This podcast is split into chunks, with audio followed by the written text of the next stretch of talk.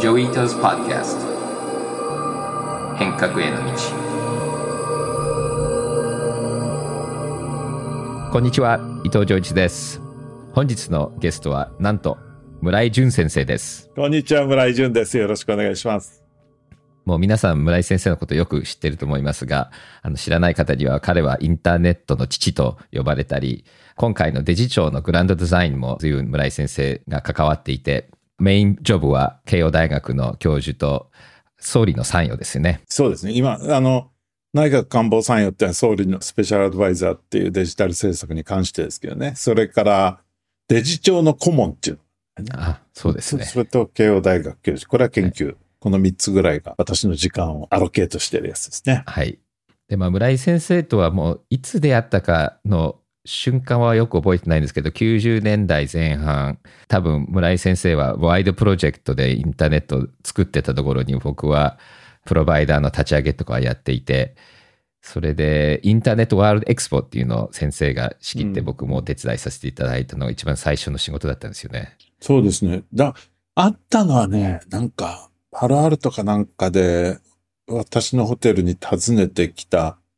なんかほとんど少年か青年かみたいなのがあったら、もうちょっと前だったんじゃないかなっていう気がするけど。そうかもしれない。覚えてます。ね覚えてるよね。それで、はい、まあ、いずれせだからかなり80年代の終わりか90年代の頃、やっぱりその後で、立ち位置がこっちは作る側で行ってて、それからまあもうちょっとビジネスから上のレイヤーっていう視点を持ってるので、ジョイは。それで二人の議論はいつでも僕にとってはものすごく刺激的で面白くて、とても楽しく、今までずっと喧嘩することなく。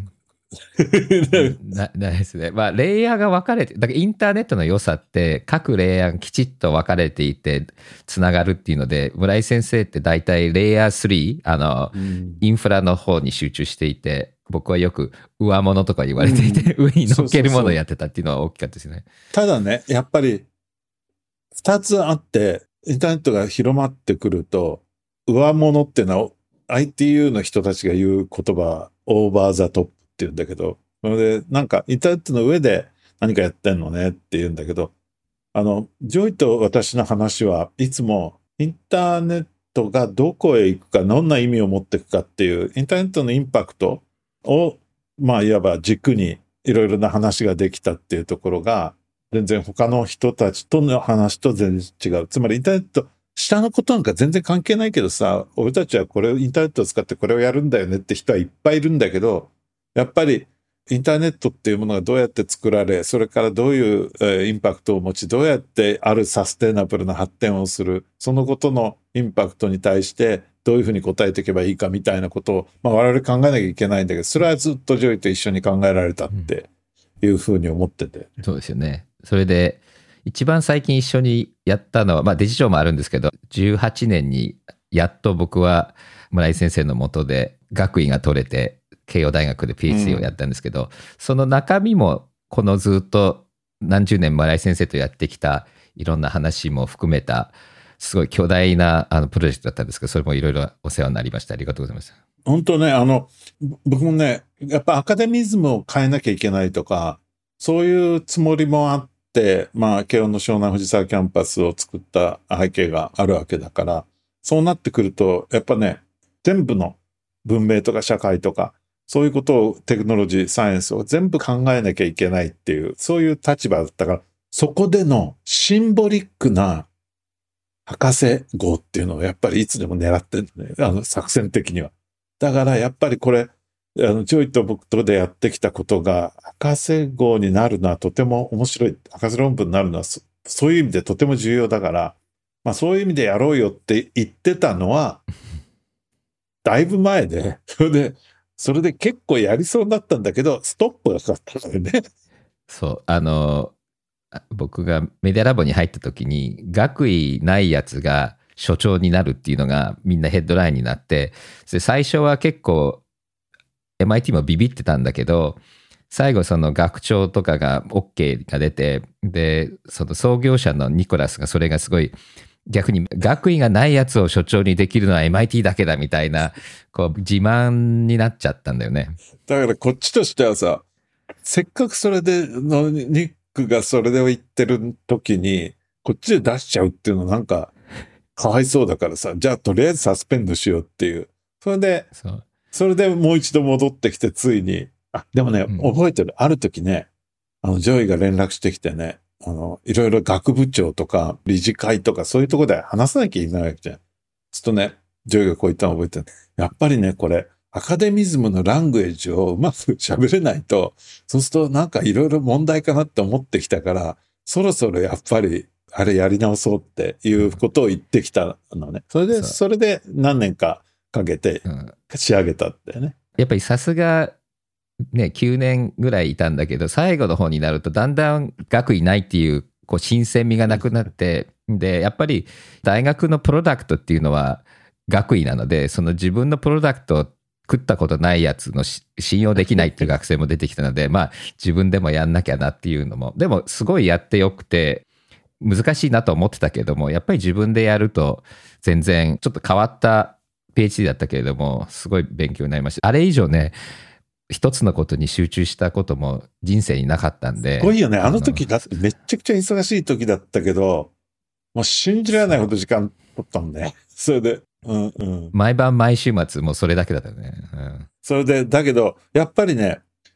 俺もろ67人かな博士号を出してんだけど、やっぱりそのプロセスって最後の論文書くことがすごく大事なんだよ。うんそれでやっぱりやってきたことを積み上げるって束ねるだけなんだけど、やっぱストーリーがあって、それからそのナラティブみたいのがあって、その何を伝えているのかっていうことをどうやって構成するかっていうのはやっぱ生みの苦しみすごくあって、博士号って必ず。そうところが、それを経験するとしないとで、やっぱりなんかね、見方とか考え方って変わるんだよね。ありがとうございます。で、でも一つ起きたのは、やっぱり今までやってきたことを結構書かなきゃいけないのと、そうすると、コンクルージョンの時に、まだできてないことがすごく明らかになるんだよね。あ、こんなことやったけど、これができてないっていうのが、それがすごく分かりやすく自分の中で整理できて、で、その後、じゃあこれをやろうっていうプロジェクトを立ち上げて、で、実は今、あの、新しい、あの、いろんなことを手掛けている中で、僕が Practice of Change っていうタイトルを作ったんだけれども、村井先生が変革論っていうすごい翻訳をしてくれて、で、実はこのポッドキャストも、あの、変革への道っていううん。サブタイトルにしてるのですごく変革っていう言葉は好きであの実はこの間竹村先生ともその話をしていてこれからはその変革センターとか変革への道とかうん変革をどんどん使っていこうと思うんですけど、本人としてどどうです？その言葉はぼ僕はすすごく竹村さんの話も聞いたけど、あのね、日本語って結構大事なんだよ。それで変革って、これ、このジョイの論文はチェンジでしょ？あの、変っていうのはチェンジだから。それで、だけど変革っていうのはね、英語に訳すと transformation っていうんだよ。で transformation を日本語に訳すと変革なんだけど、でも、ジョイのタイトルはそうじゃないわけね。それで、やっぱ practice change っていう意味っていうのは、やっぱり、この、今度は日本語で変っていうのと書くっていう、つまり変わるんだけど、改革と書くだからね。それで、日本語にした時にこそ加わる意味っていうのはやっぱあって、逆にそれがまた戻るっていう意味として、本来の意味に戻っていくっていう本質的なことっていうのは日本はよくやっていて、例えば教育っていうのは教えて育むっていうんだけど、education っていうのは educe するっていうことだから、人間から引き出すってことだし、これがま間違いだろうとか、いいだろうとか、そういうことってあるんだけど、まあそういう意味で、やっぱ変革っていう言葉は、ただ変わる、チェンジだけじゃないし、そのことから学んだことで、しかも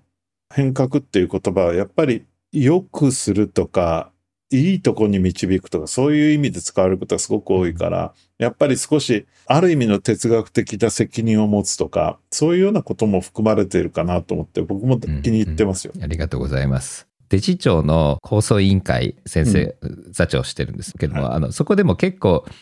夏野さんとか三木谷さんとかもみんないいこと言っていてこのデジタル改革になんかデジタルをオプションでつけるだけではなくてそもそもネイティブにデジタルにするのにはもっとそのいろいろ考え方も変えなきゃいけないよねっていうのもポイントとして出たと思うんだけどもやっぱりそういう意味で言うとただの英語だとトランスフォーメーションってちょっと。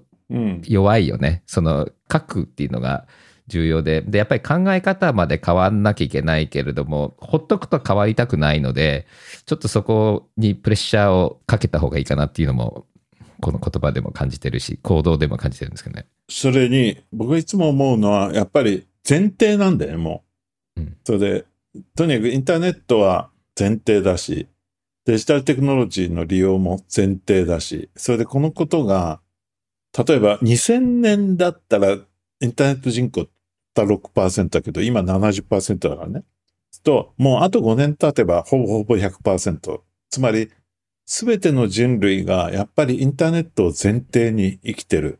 こういう社会にもうなっちゃったんだよ。それで、そうすると、デジタルテクノロジー、インターネット、コミュニケーション、地球に一つの空間。これを前提にして、今の空間をどういうふうにやるかっていうと、今、ジョイが言ったように、やっぱりこれは、あの、ただの transform、今か、今の社会をどこに持っていくかじゃなくて、これ本当に新しい社会をどうやって創造するかっていう、そういうことがこのデジタル社会っていう、あの、テーマだし、そのことがやっぱり、この年は歴史的な年だと思うね。やっぱ2020年、2021年、このグローバルなパンデミックが起こり、そのことを意識する、あるいはこのポッドキャストもこの2021年にできている。こういう時は、本当にその今言ったような意味で、全部デジタル社会、インターネット、デジタルテクノロジー、それから新しく出てくる技術にみんなが目を向けて、それでそれを前提に未来社会を作るタイミングって、やっぱかなり歴史的だと思うんだよね。でも面白いのは、この間村井先生があのシェアしてくれて僕も覚えてたんですけど、その朝日新聞のうん。1996年の対談の記事で、うんこんな感じで2人写ってて、それでインターネット元年とか言って、オリンピックにも使えるし、あもう今年がインターネットとか言って、今年すごい年だとか、25年前、同じようなこと言ってたところもすごく読んでて面白かったなと思います。でもね、96年は本当そうなんだよ。そうで、96年は、その意味では、まあだから、何でもいいけど、今年は歴史的な年だよなっていうのは楽しいから、いくら言ってもいいと思うんだけどさ。だけど、96年ってやっぱね、で日本にとっては、だって95年に阪神淡路大震災があったでしょ？で、95年の暮れに Windows 95が出たでしょ？それで、開けたのが96年だから、うん。やっぱり普通の人にとってインターネットがもうみんなあれだけ行列して買った Windows 95だからね、うんそれがみんなの目に留まり、新聞やテレビなんかもインターネット、インターネットっていうことをワイドショーでも取り上げるみたいな、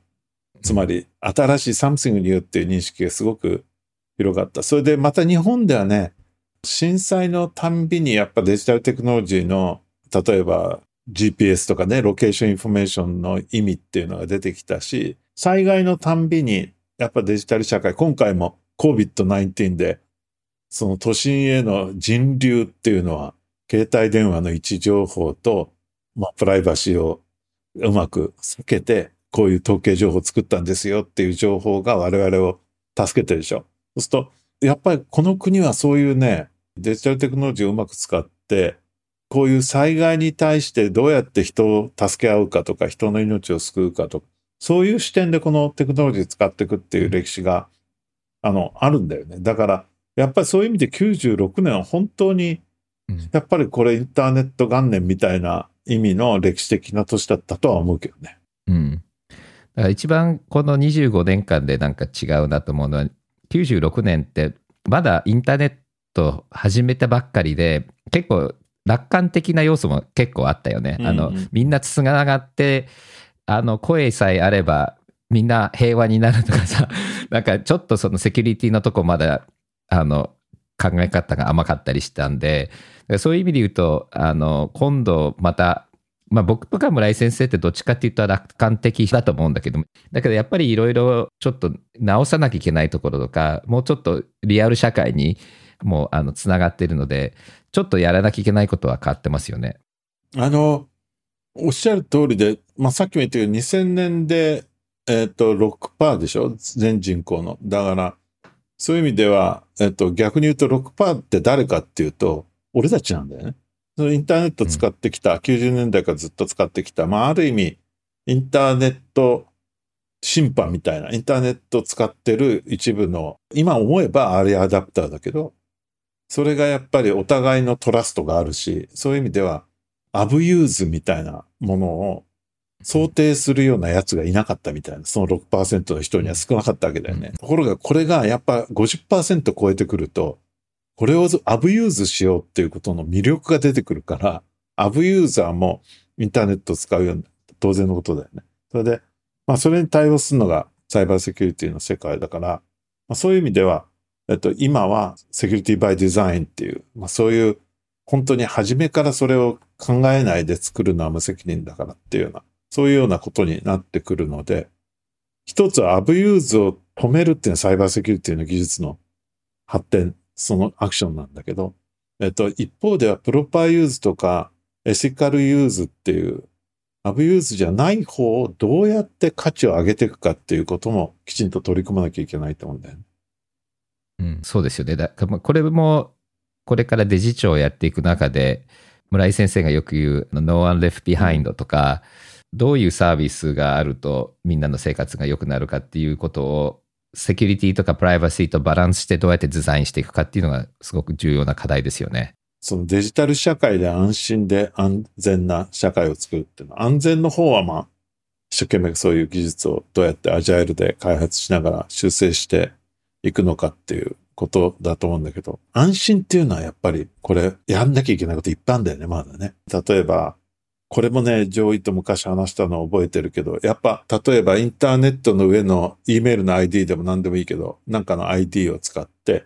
それで何かこう、すごい大失敗をした時に、その失敗を消すために別の ID を使って生きることができるサイバー空間で。こういうことができると、やっぱ失敗をしても立ち直るみたいなことが早くできるかもしれないとか、そういうような議論したことがあってね。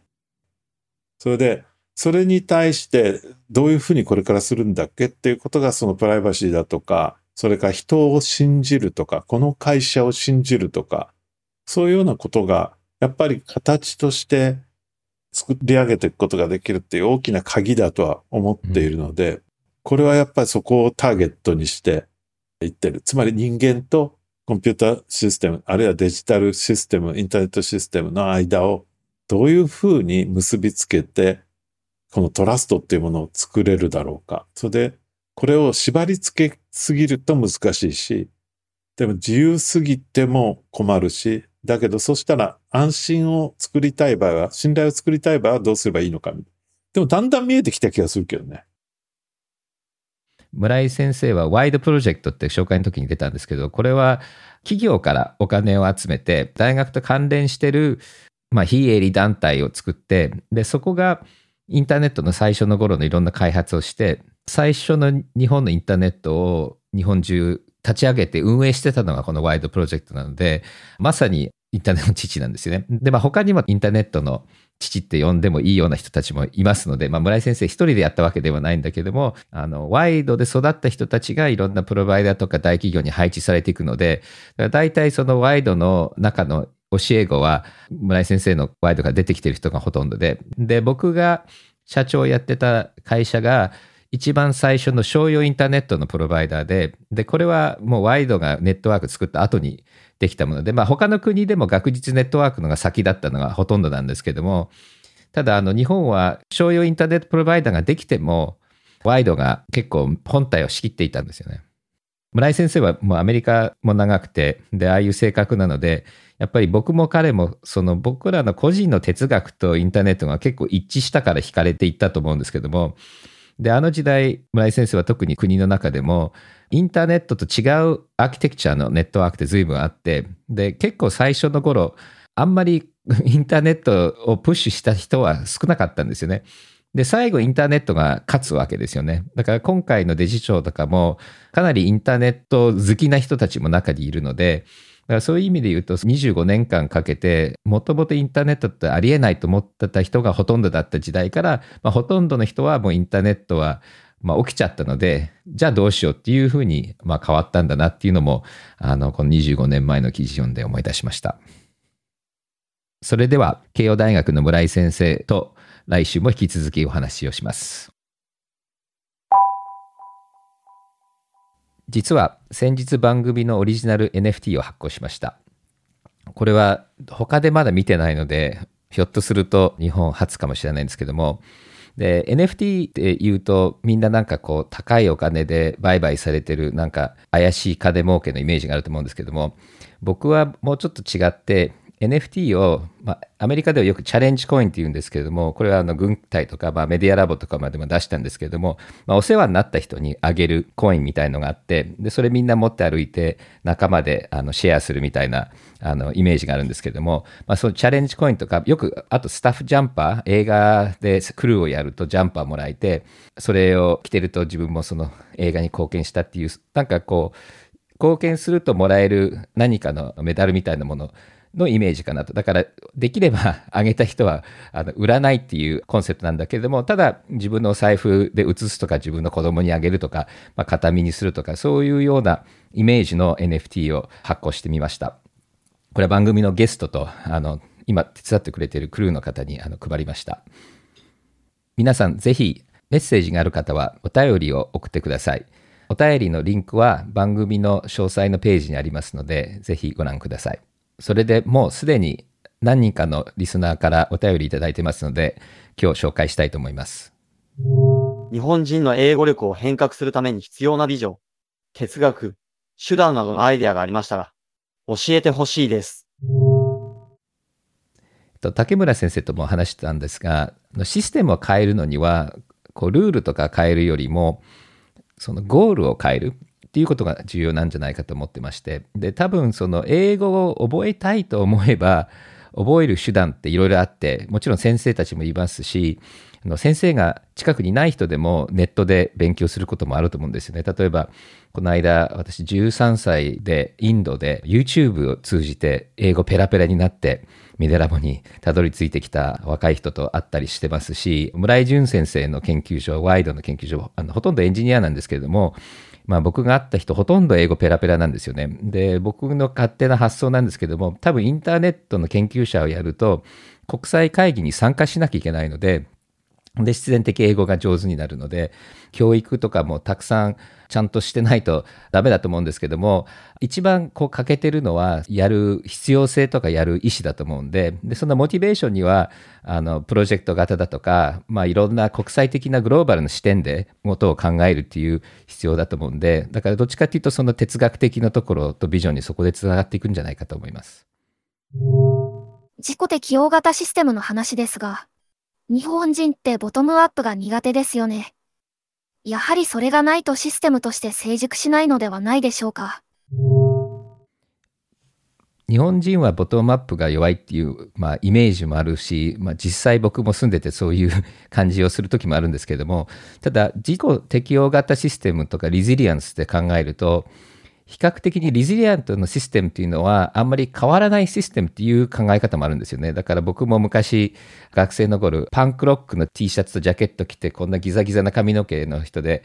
ボタンでファッカーフェンダイとか書いてあったんだけども原宿でボンってぶつかってあすいませんっていうお辞儀されてでこういう本当にいろんな国際的なムーブメントとか吸い込んでもコアの日本人さが変わんないっていうのも日本の特徴だと思うんですよね。で、それ、いいところも悪いところもあると思うんですね。だから日本って本当にメルティングポットで、世界中の文化を消化していくんだけれども、でも消化したことにもかかわらず、こう、真の日本人性は変わらないっていうのは、まあ、いろんないい意味でも悪い意味であると思うんですね。で、変化もやっぱりボトムアップで変わる国っていうのは、本当にガチャガチャガチャガチャ常に摩擦が起きて変わっていくっていうまあ、アメリカなんかちょっとそうだと思うんですけども、日本ってもうちょっと大きな変化を、例えば明治維新とか、戦後の日本のもう切り替えとか、そういう時にガカンって変わるっていうのが日本人らしさだと思うんで、でそういう意味で言うと、ちょうどなんか60年ぐらいの単位で考えると、ちょうど今頃大きな変化が日本も起きるタイミングでもあるんで、まあ、そろそろ何か起きるんじゃないかな。で、その時にはまあ、ボトムアップなのかどうかわかんないけど、もう本当中から変わっちゃうっていう可能性は十分あると思います。ポッドキャストに登場する人物の名前、単語などを簡単で良いので書き記してもらえると嬉しいです。はい。番組の言葉とかリンクとか、今、ブログの方にスタッフの品田さんがいろいろまとめてくれてるので、番組の詳細に行くとリンクがありますので、ぜひそっちから見てください。自由資本主義という、競争し、排除し、子が生き残ることがゴールの社会で、倫理はゴールになり得ないのでしょうか？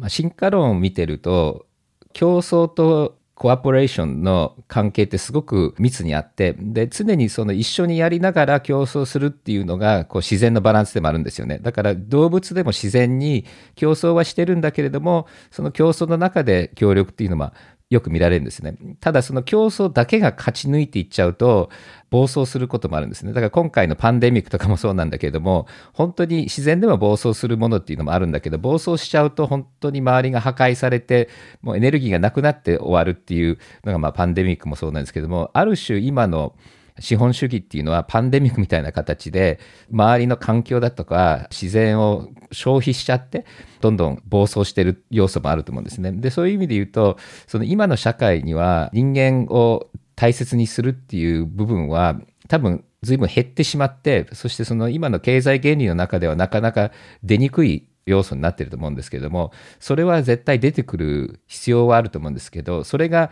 もう破綻してから出てくるのか途中でそういう新しいアイディアが湧いてきて自然に中から変わっていくのかっていうのはこれは多分いろんなパターンはあると思うんですよね。で今、まあ、特に若い人たちの間で環境問題の倫理とかも生まれてきてると思いますし環境問題ってすごく面白くてその人間中心っていうよりもっと大きい自然とか地球を中心にしているので、まあ、そういうところで心とかが変わっていく可能性はあると思うんですけれどもでもこれはあの竹村先生とも話してたシステムのパラダイムとかそもそもお金で全部価値を換算してるところが実はその元になってたりすると思うのでだからそういうこう人間を大事にしようっていうのを言うのも一つだけれども全部お金で計算しないっていうところから変えるっていうのも一つの方法かなと思います。で NFT もね変な意味で可能性もそういうとこにもあるんですよねだからその会計の方法を変えるっていう考え方もあるしそもそも会計なんかしないっていうのもあるんだけどもこれは結構これから掘っていきたいトピックなんですね。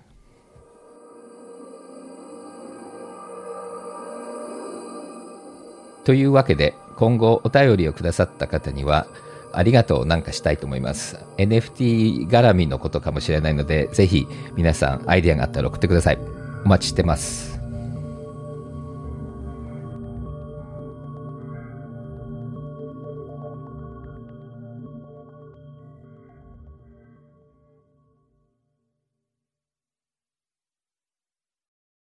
デジタルガレージは危険な海に最初に飛び込むファーストペンギンスピリットを創業以来大事にし続けていますこれから来る Web3 オープンソース時代を見据えたテクノロジーで新たなビジネスを生み出す仲間を募集しています番組詳細欄にあるリンクよりぜひご覧ください Web3 is here. Join us. Join the first penguins. New Context Designer. Digital Garage.